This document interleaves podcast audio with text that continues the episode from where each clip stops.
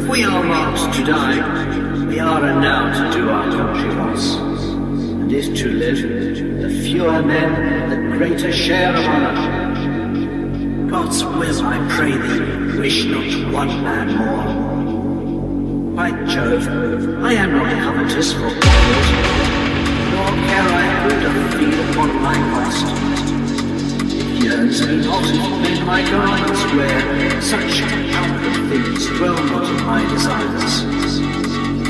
But if it be a sin to come upon, I am most evil soul alive. No, make my husband. Tomorrow is sin.